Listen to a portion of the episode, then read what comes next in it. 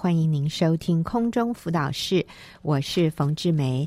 今天我请到了 Ava 姐妹来跟我们分享她的生命故事，她的题目是回应神的爱。Ava 你好，冯姐好啊，是好。那我想呃先介绍一下哈，Ava 现在已婚，有两个小孩读小学，是不是两个都读小学哈？那她是。牧家的孩子，意思就是他的父母都是牧师、传道人、牧师师母啊。那我们来听听啊、呃，Ava 的故事啊、回应神的爱，在一开始啊、可能这个信仰他都要经历一些历程的。你知道，包括呃，传道人的孩子在信仰上，最后仍然要从这个是我父母的神，有一天变成他。啊，耶稣基督真的是我的救主，我的神哈，所以我们来听听 Ava 的经验，嗯，非常宝贵的。从小教会长大，是牧家子女，读专科时开始教主日学小朋友圣经故事，但圣经的神离我好远，感受不到他，嗯、觉得是父母的神，不是我的神。直到大学遇到学员团契辅导，鼓励我为这感受向神祷告。从那时开始，我就展开学习靠神，自我退下宝座，活在基督里的新生命。嗯嗯。结婚以后，因为公公去世，先生和我在大儿子快三岁、小儿子一岁半时搬来婆婆家住。某一次在偶然机会下遇到现在的组长，邀约我进入妇女小组，参加小组七年半的时间。最大的成长是自我价值的问题。嗯，和婆婆同住的生活中，婆婆许多的关心听在耳中，却感觉像是人身攻击，像是大孙子瘦，就是你一岁开始打食物你，把胃弄不好。嗯，两个男生那么皮，应该交给小沈来教才教得好。哇，你教自己的小孩教不好，不是一个好妈妈，还不如去上班赚钱。你去，你没去上班，在家里。我跟别人讲起来觉得好丢脸，你不觉得我们这整栋楼看到你都瞧不起吗？嗯，当我去小组的时候，婆婆说小孩那么小，带去多麻烦呐、啊。你有那么爱主吗？在教会私情，别人称赞、嗯、婆婆说会弹钢琴有什么好啊？小孩都教不好。曾经长达六年多。我觉得自己好像蟑螂屋里不小心被黏住的壁虎，动弹不得。是，好，我们听到 Ava，我听到这里我都有一点，哎呦，好痛哦，哈。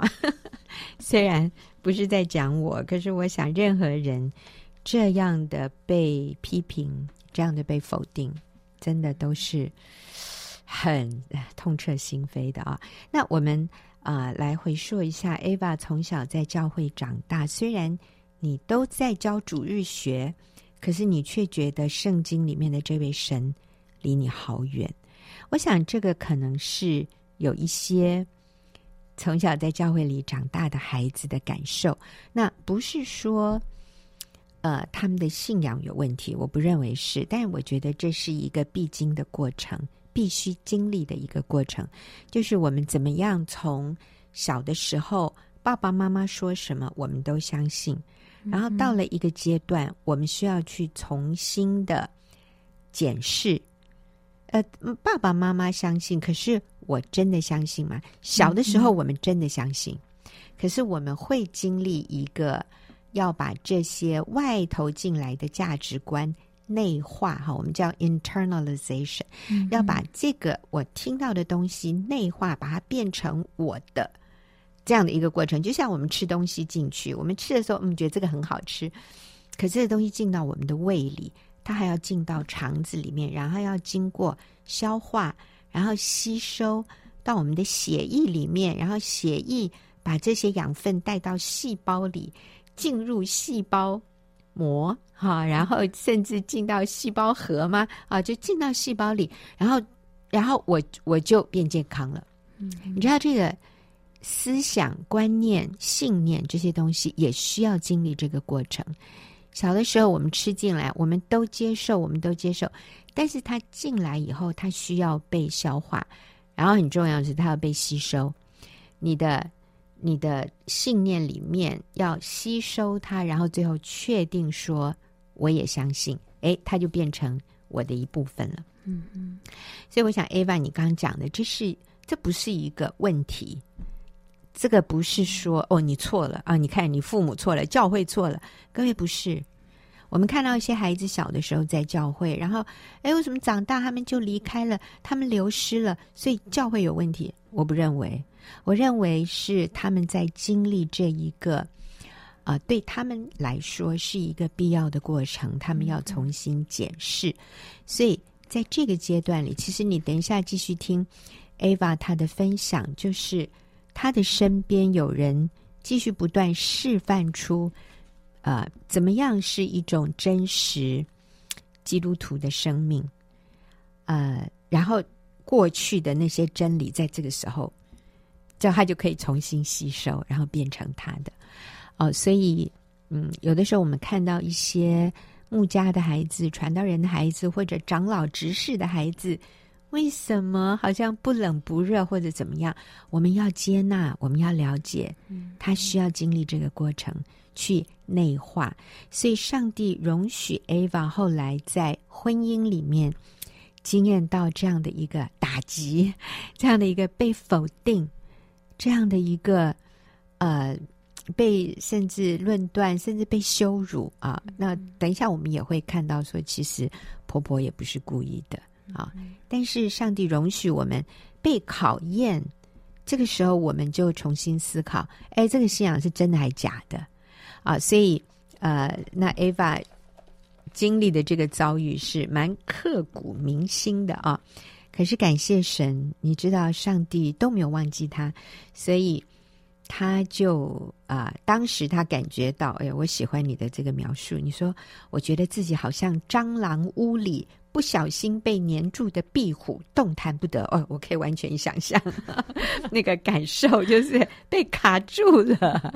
这天哪，怎么办？前进后退都不是，头都抬不起来，都被黏住了哈，就是完全无助，完全无力。嗯，但是感谢主，这个时候你遇到了学员妇女事工的小组长啊，那所以进入到小组，你说说看，后来怎么样？好，那在小组里，我觉得神给了我很大的恩典，就是小组姐妹那种选择不受伤、选择持续做对的事、稳定、优雅、喜乐的态度，常常感染着我。例如啊，姐妹从床上被还在外遇中的先生踢下床，再爬起来，想说这次失败，下次再来一次。嗯。好厉害，我做不到，太厉害了。先生婆婆情绪很不稳，姐妹自己呢，每次就先冷处理，到神面前深深吸一口气，再回去面对有情绪的先生婆婆。嗯、那还有姐妹的先生每天加班到凌晨，但姐妹多年来努力调整心态，看见先生对家的认真负责，而不再觉得是姐妹一个人苦撑着家。嗯，那我常常被。小组里每位姐妹生命努力改变的态度感动，想着她们都是第一代的基督徒，都那么愿意改变自己，帮助别人。那我呢？我要再继续停留在沉闷中吗？嗯。那姐妹也鼓励我，我是天赋的掌上明珠，我很宝贵。透过这样一次次明白我在神眼中珍贵的价值。而神的爱，他也确实在诗歌敬拜。当我在为家人备餐的时候，多次呼唤建立我，就用心思意念对我说：“Ava 很宝贵，嗯、要看我，我就是指上帝。上帝明白我很痛苦，把不能饶恕的心交给上帝，因为上帝爱我。嗯”嗯，那姐妹她也帮助我看见婆婆负面的言语，其实是因为她过去。缺乏正面的赞美跟肯定，不是他故意要伤害我。嗯，婆婆希望我去上班，是担心我们全我们未来家里面的生活。嗯，那她的动机完全是出于爱。好，所以 Eva 在这里提到的就是，虽然你外面有这么多的考验，但是上帝给你预备了一个一个出路，就是你在一个很好的。属灵的团体里面，然后这个团体里面有人真实活出基督的生命，然后你们有深入的分享，你们都知道彼此在生活、在婚姻、在家庭里面遇到的困难，然后你看到别人是怎么样一关一关的胜过。你刚刚讲了很多啊，嗯、被先生踢下床啊，或者先生到半夜一两点才回家，那那这个人怎么去面对这样的一个情况？然后你发现，哎，别人可以这么优雅，所以，哎，我们就有这个好的榜样，知道那我大概也可以怎么样来面对我现在所处的这个困难环境。然后突然之间，这个信仰就变就活化了，就不再是一个远方的一个理论而已而已啊，它真的可以跟我的生活连接。后来呢，其实是你改变了，嗯，你开始。啊、呃，就就确定你在基督里的价值。上帝说：“Ava，你很宝贵，你要看我啊！我明白你很痛苦，那你把不能饶恕的心交给我。好，所以其实是你先改变，那那这个婆媳关系也改变了。后来怎么样？嗯，那这一两年呢，婆婆开始会说菜好香哦，孙子哪里很棒，妈妈哪里很棒，嗯，谢谢你。”我明白是小组姐妹生命影响生命带来的正面影响力，改变信念就带来行为的改变，所以呢，我也渐渐愿意用我的生命去影响别人。嗯，好棒。所以你知道吗？我们常都在等对方改变呢，哎，等不到的啦，各位。真的就是要我们自己先改变，对，我们先确认自己的价值，我们变健康，我们不容易受伤，我们甚至不受伤，或者受伤，我们可以很快的得医治。我们在人际关系里变轻松了，你知道吗？全世界就变美丽了，你身边的人也都变可爱了。所以你看，婆婆变可爱了啊！好，下面还有什么样的改变？嗯，好，那这些年呢，就因着病倒的父亲。我心里也很沉闷。从小看着健康爽朗的父亲在教会中心服侍的脚步，当他八十岁退休以后，因为帕金森氏症渐渐失去行动能力，我内心对神好像也失去活力。嗯，我曾心里埋怨神，为什么父亲中心服侍的结果是这样？嗯，直到今年初有次诗歌敬拜，神让我看见心里忧伤的点，但神乐意恢复原本对人有热忱的我。回想这些年，看见母亲陪伴、行动渐渐受限的父亲那样细心、那样舍己的爱，让我好佩服。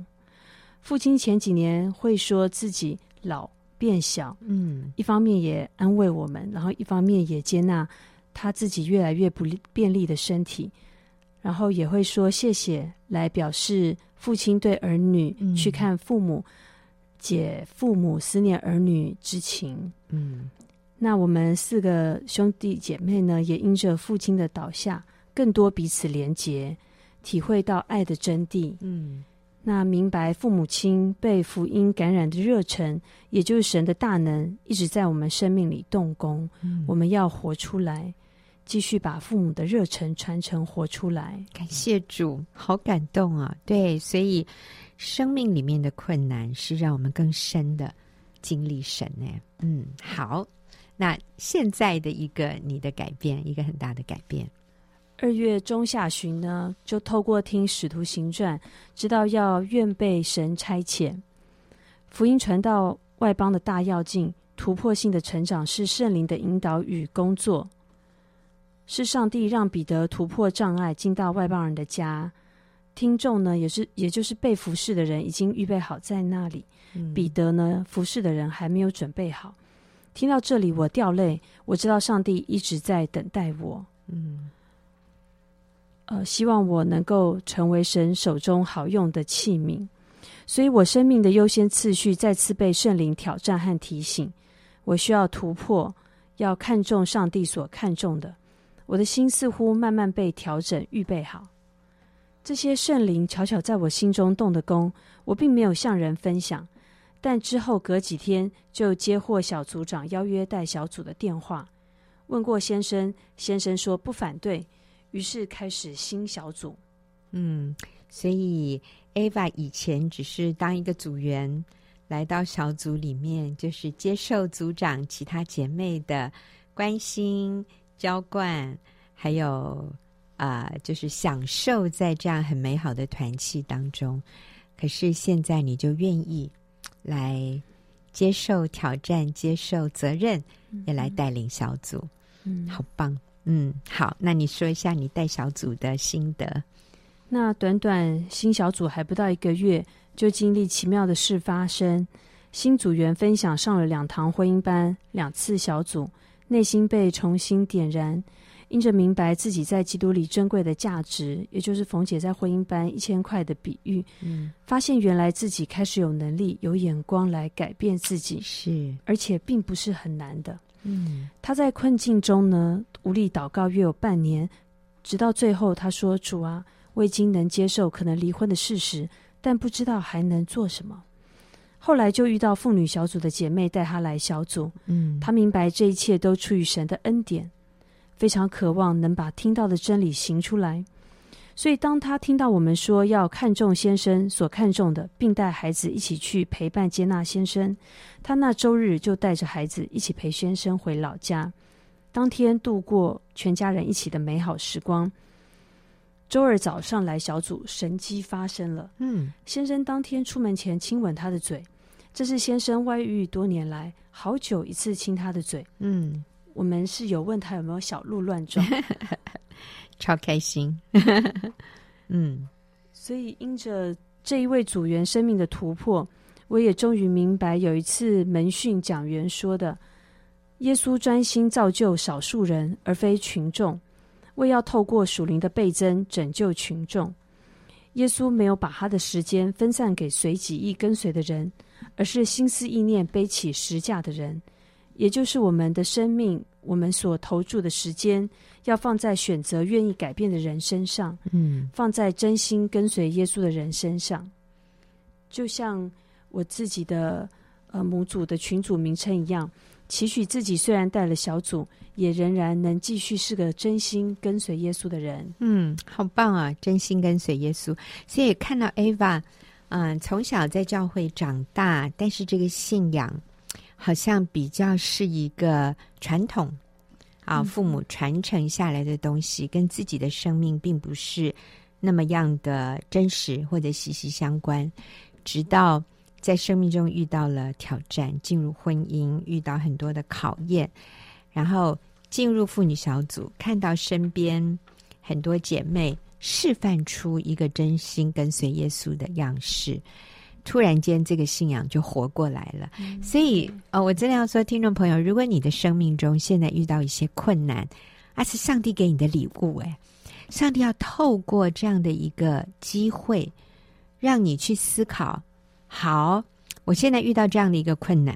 OK，有人讲话批评我，有人论断我，有人羞辱我，或者我被背叛了，或者呃，我呃有人欺骗我啊、有人不尊重我，甚至也有可能是像刚 Ava 提到的父母啊、父亲身体不好，一个一辈子都敬畏神的人，为什么他后来会遇到这些病痛呢？啊、为什么不能免于这些？困难呢？这些呃生病的痛苦，你知道这些考验或者这些困难，让我们重新面对我们的信仰，让我们经历我们的这位信仰的这位神是真实的。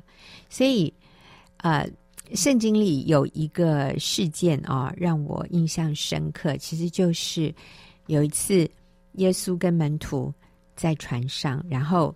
海里就起了风浪，然后这个时候，呃，门徒就把耶稣叫醒，神主啊，我们丧命了。那耶稣就起来，突然斥责风和海，然后这个风浪就停止了。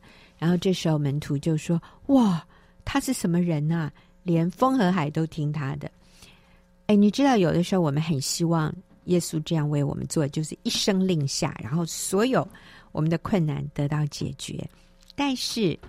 在同样一卷书里面，几章之后，有另外一个情况，就是耶稣行走在海面上，然后那时候也是有风浪，然后彼得就说：“主啊，你让我也走过去。”耶稣说：“你来。”所以彼得就走在海面上，要到耶稣那里。可是突然他看到身边的风浪，他就沉下去了。这时候他就喊：“主啊，救我！”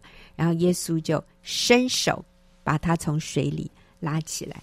你知道这两个是一个不同的情况。第一个是耶稣平静风和海，第二个是耶稣没有平静风浪。耶稣是伸手把彼得从风浪中拉起来。那我认为这两种情况，上帝都会在我们生命当中来呃来做啊。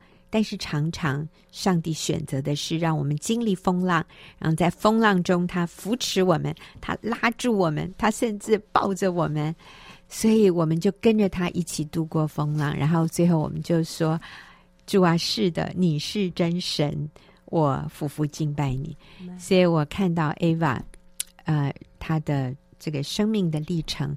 那当他惊艳到耶稣强壮的膀臂之后，他说：“OK，我现在预备好了，我也可以成为上帝手中的器皿，去帮助别人，好宝贵哦。”好，我们谢谢 Ava 的分享。我们等下就进入问题解答的时间。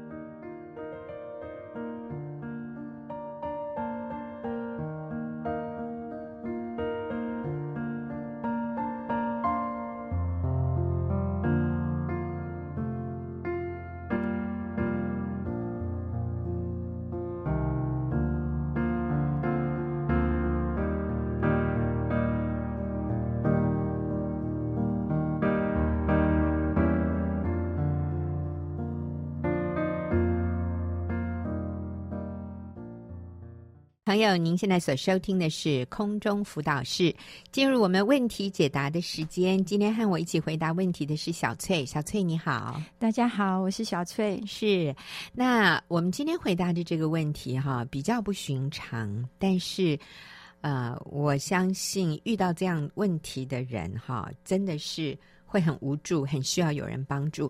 那这个问题是因我遭遇。丈夫外遇约一年，至今仍然持守婚姻。但我收到丈夫法院诉请离婚，我不知道怎么办才好。啊、我如何在调解庭里讲出适当的话语？那所以小翠，这是一个收到法院的通知，就是丈夫提告要离婚。那这位姐妹非常的惶恐，可是她说，我至今仍然持守婚姻。啊、我不知道现在我该怎么做啊，所以我想他是很害怕的。那呃，我今天请小翠来回答这个问题，也是因为啊、小翠自己本身有这个经验，然后也帮助一些姐妹遇到这样困难的时候，其实小翠是呃，对姐妹们来说是一个很大的稳定力哈。所以小翠，你说说看。你会给这位问问题的姐妹什么样的建议？嗯，嗯、呃，首先我要先嗯、呃、跟这位姐妹说，你真的好棒，嗯。嗯嗯，丈夫外遇一年了，然后、嗯、呃虽然收到法院的诉请离婚，你仍然没有放弃，嗯，那你会来问问题，表示你对婚姻还是非常的坚持，嗯，那这这一点是非常棒的，是。因为因为如果。呃，这位姐妹要离婚，她就不会来问这个问题了。那就她她不想面对法，不想在法院面对这件事。其实我们任何一个人去法院，我们都是很害怕的。所以有的人就是因为害怕上法庭就签字了。我我知道有这样的个案，嗯、就是他们亲口跟我说的。他说：“哎呀，我一想到我要上法院，我想算了算了，这个不用这么辛苦，不用这么累。”呃，太可怕了，太恐怖了啊！他会觉得最后都是两败俱伤。嗯、呃，所以有一些人遇到对方提出来法院诉讼要离婚的时候，就会放弃。但是小翠你说的对，这位姐妹超级棒，嗯，她没有放弃，但是她很害怕，嗯。嗯我想害怕有时候是因为我们不了解其中的状况，嗯、所以我们就会害怕。嗯，然后再来就是这害怕也有包含说害怕冲突。嗯，好，那呃，所以我们等一下分呃两点来解说，一个就是、嗯、呃里面呃调解庭的状况是怎么样。嗯，嗯，那面对冲突的时候我们该怎么做？嗯，好，对，所以他问说如何在调解庭里讲出。适当的话语，那所以小翠，你跟我们说一下哈。通常我们收到那个法院的单子寄来，要要求我们出庭，是不是在同时他也会说，那你要去调解庭呢？还是这是两个不同的信？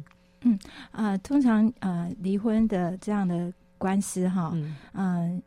呃呃步骤通常，先生提出离婚，啊，法院通常会先调解个两次，一到两次啦，哈、哦。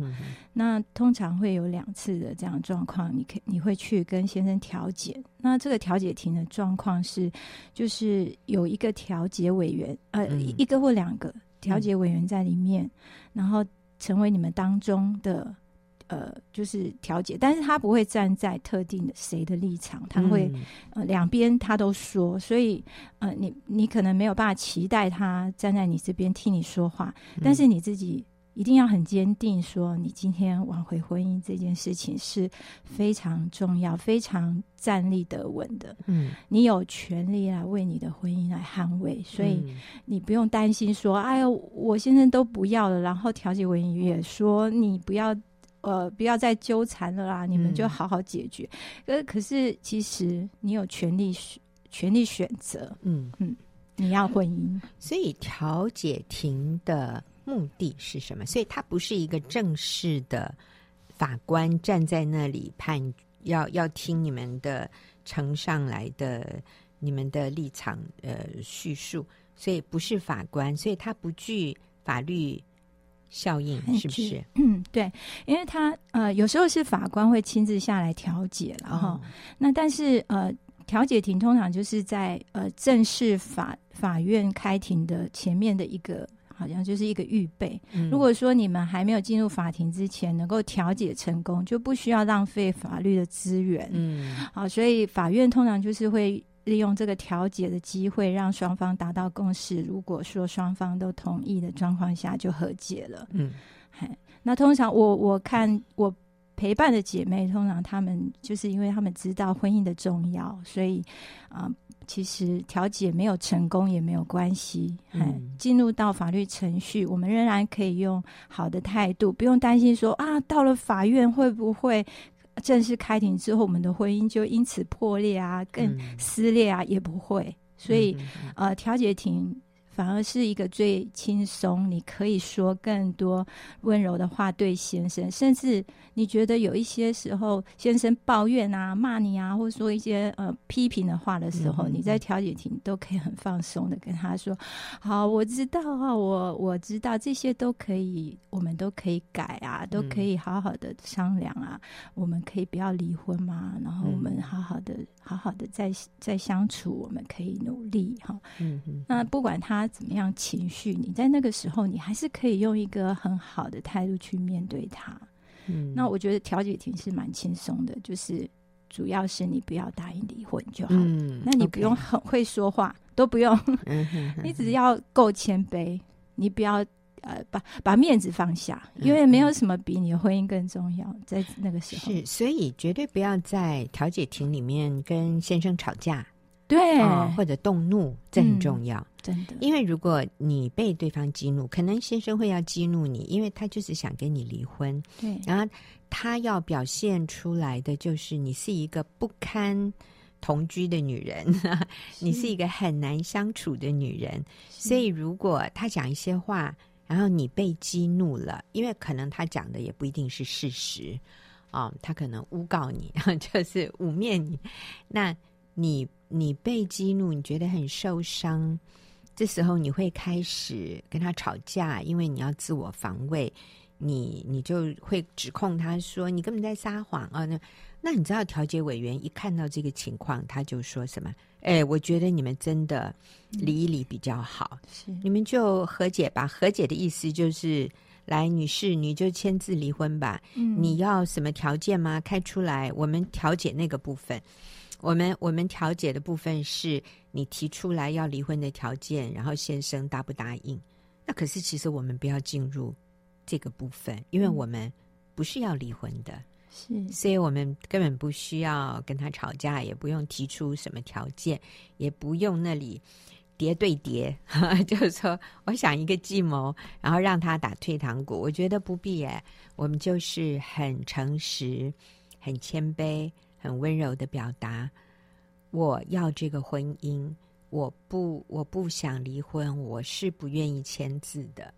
那调解委员可能听一听，搞不好十分钟，他就会说：“哇，好，那我们这次调解失败。”那调解失败并不代表你失败哦，是，嗯，那就代表说这个案子会进入正式的法律程序，呃，然后最后让法官来审判，来决定。要不要离婚？可不可以离婚？这样就是说，你先生会不会胜诉？呃，所以调解庭，呃，对于一个没有经验的人来说，有的时候是很恐怖的。那小翠，你的意思是，其实这个是所有的之后的程序里面最轻松的一环？是，嗯、刚刚冯姐讲的那个关于态度，就是在调解庭的态度，嗯、我觉得很重要的是，呃，如如果说对方他讲的很多的谎言，或者是很恶劣的批评，其实在那个时候，其实不要去辩解，嗯。啊、呃，因为在那个时候，因为调解庭调解员他是没有判决的，这种、嗯、这样最后是不用，他是不会去。下一个判决，所以，嗯、呃，在那个时候你不用去辩解，嗯。啊、呃，因为辩解有时候就一来一往，然后就越讲越越脸红脖子粗。那呃，重要的是我们在当时我们就是愿意吃亏哈，嗯、然后我们不要去计较，然后不被他激怒，嗯啊，这这三个点我觉得是蛮重要的。所以调解委员本身他会去影响法官的判决吗？啊，会会做一个报告啦，哦、呃，但是那个只是参考，哦、但法官还是会亲自去厘清所有的事情的，呃呃，谁有错这样。那但是不会，这那个不会影响的。嗯嗯嗯。好，所以我们要跟姐妹说的就是放轻松，对，然后就是温柔坚定表达你不离婚的立场，然后在调解调解庭里面不要。跟先生起冲突，啊、呃，不要被激怒，那这是很重要的啊、呃。那我要问小翠的是，如果是啊、呃、正式的进入法院的诉讼了，你现在需要出庭了，那有什么你可以提醒姐妹的？嗯啊、呃，无论姐妹哈呃有没有请律师哈呃，其实我我都很鼓励姐妹可以亲自去法院。因为其实你你亲自去法院的时候，你对呃，你你跟法官有有见面的时候，法官比较知道你是一个什么样的人哈，嗯、你就呃你的你的态度啊哈，还有你你应对的方式，其实对法官来说都会印象深刻。是，对，那。还有你自己亲自出庭的话，也代表说你对这个婚姻的重视。是啊，那有有许多人哎，因为很害怕，那就请了律师、嗯、啊，那就由律师去。那我通常有时候看，嗯，对，就是这样的状况，姐妹到后来也就比较不清楚法律的法院到底进行到什么样的状况，也都是律师去转述。嗯，那我觉得这个积极度可能也会让你比较没有呃跟着。这个就是你自己也比较没有心态上也没有预备好，有时候反而是，嗯、呃，比较容易更容易因为一件事情又又。心情不好啊，或者是跟先生又、又会有冲突，那反而你一直有去法院，你你虽然害怕，可是你你会非常的呃警醒说，说嗯，对我现在在面对这件事情，我应该积极的去调整我自己的心啊，以至于你在私下在面对先生的时候，你你反而会用比较好的态度来。嗯跟先生相处，甚至你可以积极的做一些挽回的动作。有些很多姐妹，甚至啊、呃，他们会啊、呃，不断的继续传爱的简讯给先生。当然，先生都会说：“你现在很恶心啊，你都是为了法 法院才寄这些东西来，都是为了官司的目的。”哦，那我建议哦，真的，如果说先生外遇啊，不要等到真的到官司才来做。嗯、你真的前几年一直做，一直做，那真的就是，嗯，嗯，他这种他这种说法就变成说，哎，不不黄，就不成立，不成立。对，就是其实你是一直在做的，嗯、甚至你官司结束了仍然在做，是那这个就真的很感动他了。嗯嗯嗯，所以小翠刚刚的建议就是。不管有没有请律师，就算你的律师是很棒的律师，我们都要尽一切所能的也出庭。当然有律师帮助是很好，嗯，但是我们不能自己就逃避那个出庭，可以为自己啊啊、表达一些。你知道，因为律师不会在法庭上跟你先生说你还爱他。对不对？可可能会会说啦，但是没有办法带着感情，啊、对，对，对 不感动。是，然后我我认为法官听到你表达啊、呃，我先生是一个好男人，我到现在我仍然非常相信他里面是善良的，他那个里面善良的那个心是没有改变的。所以你在法法庭上面，如果可以这样的肯定先生，甚至赞美他。虽然他对你是充满了哇恶言恶言恶语啊，但是你如果可以表达你不被激怒，你仍然认为你的婚姻是很有盼望，是可以救回来的。然后说我呃，我愿意成长啊，我愿意在一些事情上做改变。嗯，我觉得很难就。人家就很难出拳揍你，你知道吗？可是你都没有在场，就随他讲啊。按你的，你的律师也就像刚刚小翠说的，没有办法代表你讲出那么感性、打动人心的话。所以我们不要逃避啊，我们就勇敢的去面对，呃，抓住每一个机会。甚至我知道有姐妹说。耶我已经很久没有见到先生了。我今天要去跟他约会，我还在 法院跟他约会，所以姐妹都打扮的特别漂亮，还预备了情书，还预备了孩子为爸爸准备的生日礼物，去法庭赴约耶。然后把这些东西交给先生。哦，结果我最最近看到一个。那个先生也预备了一个什么东西要给小孩的，所以都在法院这样交换礼物啊，也蛮好的。嗯，所以基本上我们信靠神，呃，放轻松，相信上帝要为我们征战，不要逃避，我们就是去迎战，但是我们是带着温柔坚定的信心去迎战。是的，带着温柔坚定的信心很重要。因为如果你自己都对你的婚姻没有盼望的话，嗯、法官其实也是受你影响，因为他也是看你们两个对这个婚姻还有没有意愿。嗯，嗯，如果有一方是意愿非常的积极、非常强的话，法官也会被影响，觉得说这个婚姻还有救啊。嗯、甚至我还看到就，就呃，法官呃，他们就一半就就。法官就说：“你们浪费资源，就是你们更没那么严重，回家好好想想，不要再告了。”是，我也听过一个法官当场对那个男人说，因为这个男人一直告，一直告，一直上诉。那法官对那个男人说。我觉得你的太太蛮好相处的，没有像你说的那么难相处。是你不要，你要不要回家两个月再试试看？所以我们发现法官会被我们的积极正面的态度所影响，哈。所以态度很重要。对，嗯，所以我们的信心可以感染法官，是，嗯，是，也可以，也可以感染对方的律师，哎，也可以感染先生，对，绝对可以。我，我也，我们也只有这个。知道有过这样的个案，就是那个律师，对方的律师，这个这个接这个案子接到一半，他就自动怎么样退出了。他说他不要办了，嗯、为什么他不要办？因为他觉得这个怎么说，就是太太太好了，哎，这个太太太好了。然后他真的不忍心一直 揍他，对，一直代替先生去揍他，他不要，他不要当坏人，他的良心过意不去，所以他。那个接到一半，他就 drop，他就他就放弃了这个个案，害那个先生要再去 找找律师这样子。然后先生还以为是太太买通了他的律师，哪有？对啊，其实还蛮常见这个 这样子情况哎。我觉得律师有蛮多律师其实是蛮好的。是我们的我们的台湾的法律制度也真的非常保障婚姻。主，真的，我我我觉得在台湾这个环境真的非常幸福。如果我们今天坚持婚姻哈，其实我觉得法官他们都还是非常。的能够呃保护婚姻，对，站在那个情理的方面，他们其实是都会考量的。嗯嗯，也会考量这个离婚对孩子造成的影响。是，所以只要我们表现出来不是那么不可理喻，然后在法庭上，所以千万不要被激怒。对，所以对方就算讲的都不是事实。对，如果他在法庭上，他讲的全都是假话，那我们在法庭上要怎么回应啊？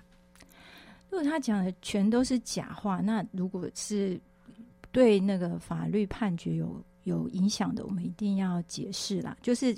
开庭以后正式法庭，我们一定要，我们可以写答辩状，嗯，针对先生提出来的不是事实的地方，我们来解释。嗯，但我们不是说啊，我们都当一个好人，然后什么都不用解释，其实也不不必要这样。我们要让事情就是在一个合理的情况下，我们来解释。但我们的态度，我们不是批评，所有批评的字眼都拿掉。嗯，但我们可以描述那个当时的状况，让法法官能够知道。嗯，嗯，那这样的情况，法官就会做一个正确的判断，再加上他看到你这个人，啊，他就他就可以理解说这个婚姻到底还有没有希望。那我我觉得，呃，不不用太紧张，说先生讲的那些谎言，就法官就一定认定他是事实。嗯，对，只要你不。你不，你不要跟着起舞的话，因为有时候先生讲一句说：“我这太太呀，不可理喻啊，怎么样啊？”就你就在法庭上被他激怒，就就证实了他的谎言 就是你真的不可理喻。对，其实根本平常不是这样的，只是当时失控了这样。是是是，所以啊、呃，我们仍然可以讲事实，但是不要带着指控的语气啊、哦，就像。呃，这个有一个法官问太太说：“你想离婚吗？”太太说：“我不要，我不想离婚。”然后问先生，先生说：“我要离婚。”然后法官就又在问说：“呃，就问这个太太说，你先生呃为什么要提出离婚？”然后太太就说：“嗯、他在几年前跟我说他爱上别人，所以他要跟我离婚。”然后法官就问这个男的说：“是这样吗？” 他先生又很可爱，就说是。结果案子就结束了。对，你 说哦，那是你自己有外遇，你要提出来离婚，这个这不不太那个。所以啊、呃，其实我们就是按照事实讲，我们也我们不用为自己。哇，防卫的辩解，我们也不用指控对方，但是我们说出事实，我想就上帝会帮助我们啊、好，所以谢谢小翠，也谢谢听众朋友的收听，希望你们都有得到帮助，得到盼望。那我们下个礼拜。